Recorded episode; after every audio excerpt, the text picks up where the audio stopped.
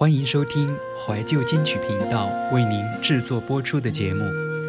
接下来您将听到的是故事分享《我的弟弟》，演播大树，后期制作小童，由知乎作者 Alex Walker 分享。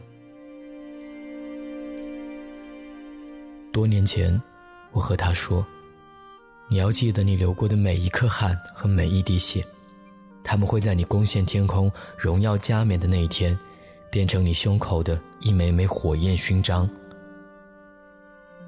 我想，有些故事我总要找机会讲出来。我是独生子，弟弟是我的堂弟。本来我有两个弟弟，他们是双胞胎，唤作大宝和二宝。让人难过的是，二宝在一岁多的时候夭折了。二宝从出生开始身体就一直不好，印象里应该是心脏上的病症，身子很虚。别的孩子一岁就差不多蹒跚学步，他直到离开这个世界，都没能学会走路。小的时候，我常常陪他玩，逗他笑。记忆里他一直都是小小的，嘴唇常年发紫。在二宝短暂的人生里，他还没能学会用语言来表达他的痛。就永远的烟消云散了。想到这些，即便过了二十几年的悠悠岁月，我依然无法掩饰心底的难过。那个时候，我正在读学前班。有一天，小姑父突然来到学校，我看到他和老师交谈了几句，面色凝重，然后就接我回家了。我小的时候古灵精怪，深得小姑父喜欢，每次他都把我扛在肩膀上。可是那天。他只是牵着我的手，一路上无论我怎么问，他都没说话。回到家后，我吓了一大跳，家族里来了好多人，我一时间没看到爸妈，只看到婶婶的大姐坐在床边抱着二宝。我原本以为他睡着了，便跑过去看他，还一边问旁边的大人：“你们怎么都来了？”等我再抬起头，才发现。大人们满脸都是泪痕。二十几年过去了，那天下午发生的一切，就像刻在我的脑子里一样，怎么也忘不掉。这辈子我只见过爷爷哭过两次，一次是二十几年后奶奶过世的时候，另一次就是二宝走的那天。爷爷作为一个从战争里爬出来的铁血军人，那一天。老泪纵横。这辈子我只见过爸爸哭过两次，一次也是二十几年后奶奶过世的时候，另一次也是那时，我看见他抿着嘴不作声，眼泪从下巴上一滴一滴掉在地上。多年后，我帮爷爷整理旧物，无意间发现了二宝的出生证明，我才明白。悲伤从来不需要酝酿，就可以直抵心头。我跑到阳台，哆哆嗦嗦地点了根烟，抽到一半就被眼泪浇灭。我靠着墙蹲在地上，心里特别想念这个早逝的弟弟。我想起那些年，我抱着他逗他，他咯咯咯地笑起来，用小手摸我的下巴。如果没有这个时刻作为证据，我甚至都不知道他在这个世界上有没有快乐的时候。我不信鬼神，但是假如另一个世界真的存在，我希望他能够没有痛苦，得到安宁。为此，我愿意一个哥哥所有的爱，作为你的护持。哥，从小我一直问你，为什么你是哥，我是弟。哥，你总是那样眼里，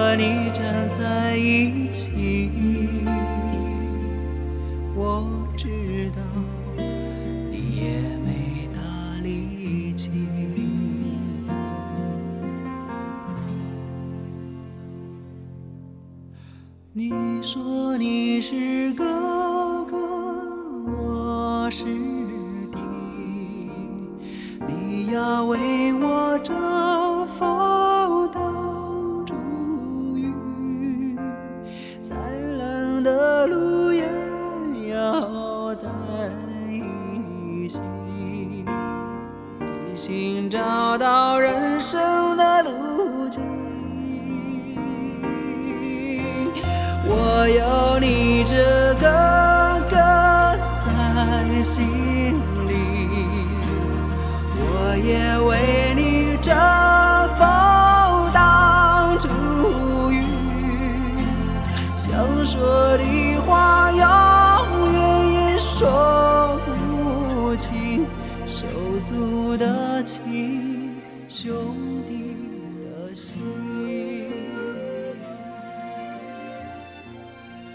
大宝在后来得知自己还有一个弟弟，他动情地和我说：“哥，我不会辜负这一辈子，因为我要把二宝的那一份也赚回来。”我和大宝自小一起长大，虽然不是胞弟，但也差不到哪儿去。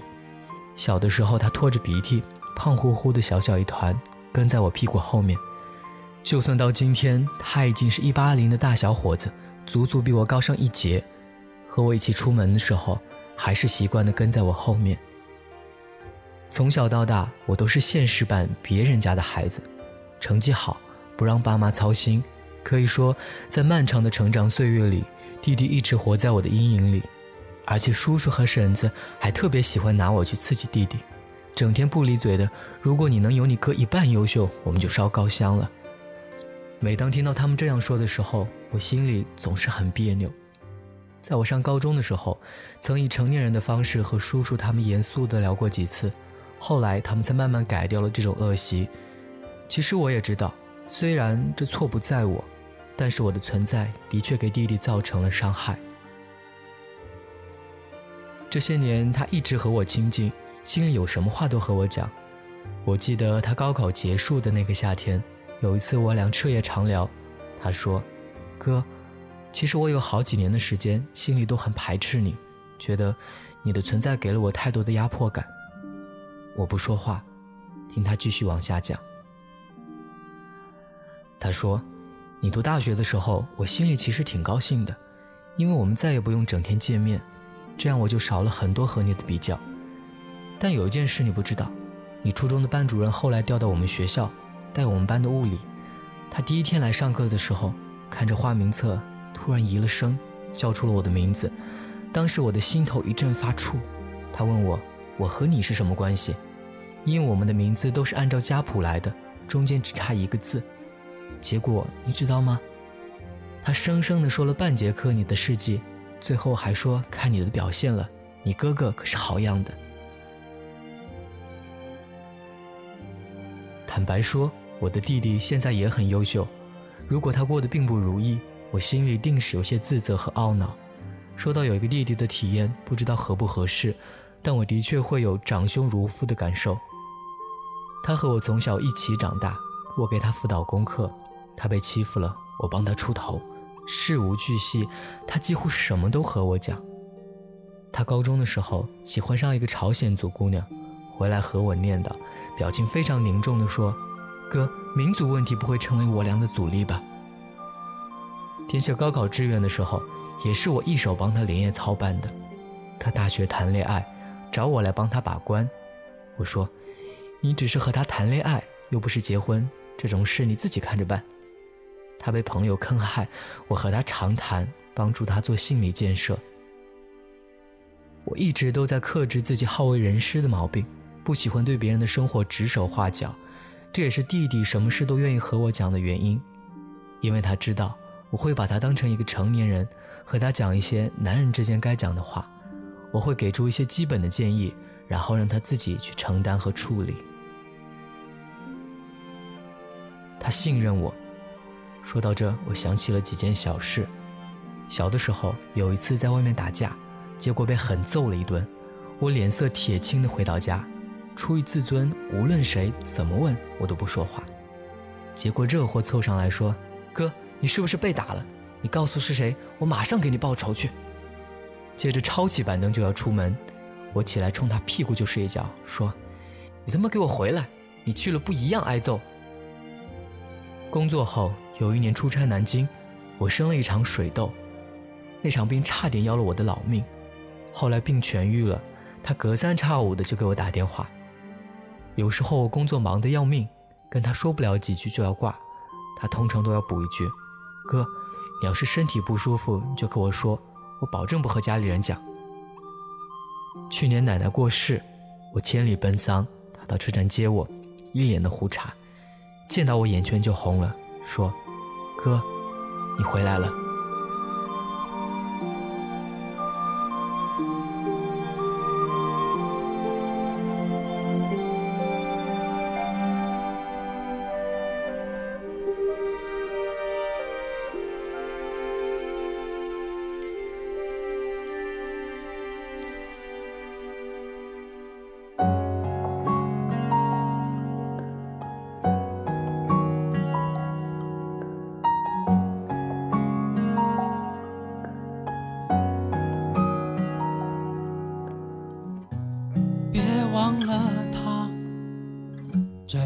着我说，他想到天涯去看看，去走走。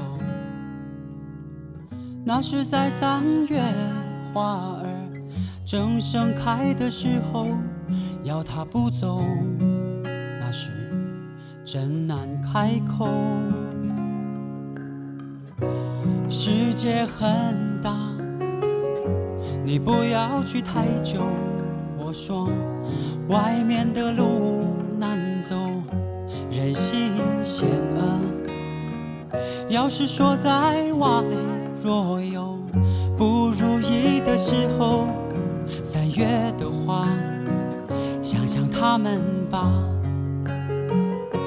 三月花，花有花，是我心里那些话。它是我无怨不会，甘心付出一生的牵挂。三月花，花的花，是我心里那些话。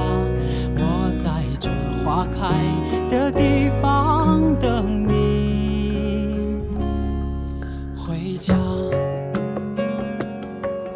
奶奶病重的那段时间，我曾经回家伺候过一阵。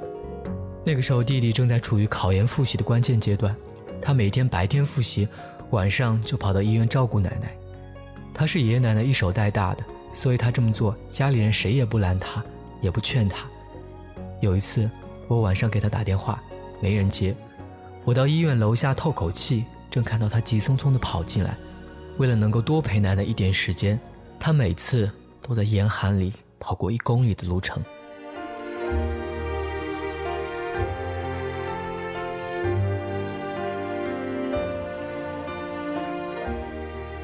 那天夜里，我们俩给奶奶守灵。那个时候，距离她考研只有一个星期了。她说：“哥，我不想考了，脑子里太乱了。”我和她说：“如果你放弃，作为哥哥，我理解你，因为换作是我，我也未必坚持得下来。但是我还是希望你不要放弃。”我抬起头望着奶奶的遗像，照片里老人冲着镜头露出拘谨的笑容。弟弟眼泪突然大滴大滴的掉下来，我拍拍他的肩膀说：“奶奶一定不希望你被打败，哥，我听你的。”他就是在这样的状态下参加研究生入学考试，结果他考了三百七十八分，拿到了报考学校和专业的第二名。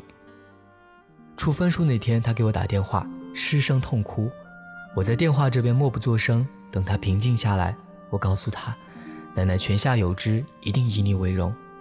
还有，我也是。那一瞬间，我不知道为什么，忽然想起多年前，在他还是小家伙的时候，有一次因为一点小事，我把他打了一顿。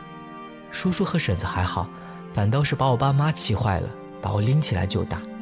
结果这小家伙立马不哭了，说：“大爷大娘，我不哭了，你们别打我哥哥了。”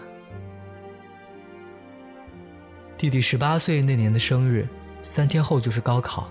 当时我跟他讲：“现在你已经成年了，从今往后，我希望你能够慢慢成为一个真正的男人，向着荣耀和天空出发。你要记得，你流的每一滴泪、每一颗汗和每一滴血，他们都是你未来的勋章。”他做到了，他是我的弟弟，他是我的弟弟。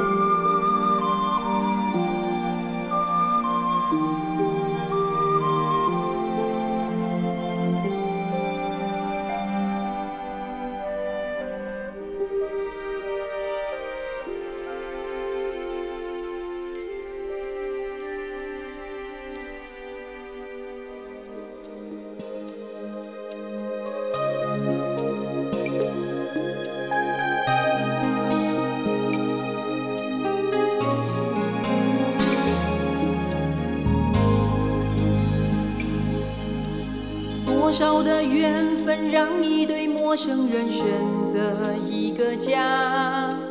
年少的诺言用一生面对，不管喜悦悲伤。也曾经虚度，也曾经追逐，寻觅我的路。春天到秋天，纯真到了解，越看越清楚。我爱家，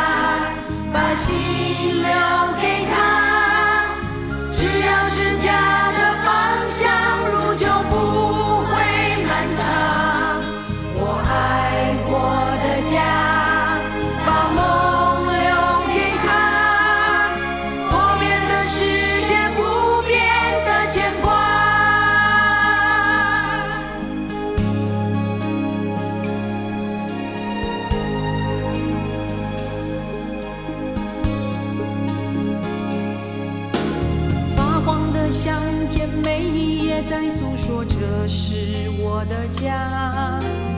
无知的孩子，茫然的脸孔，总要学会长大。欢笑和泪水，痛苦和思念，都是因为他。要怎么付出才容易幸福，永远不孤独？爱我的家，把心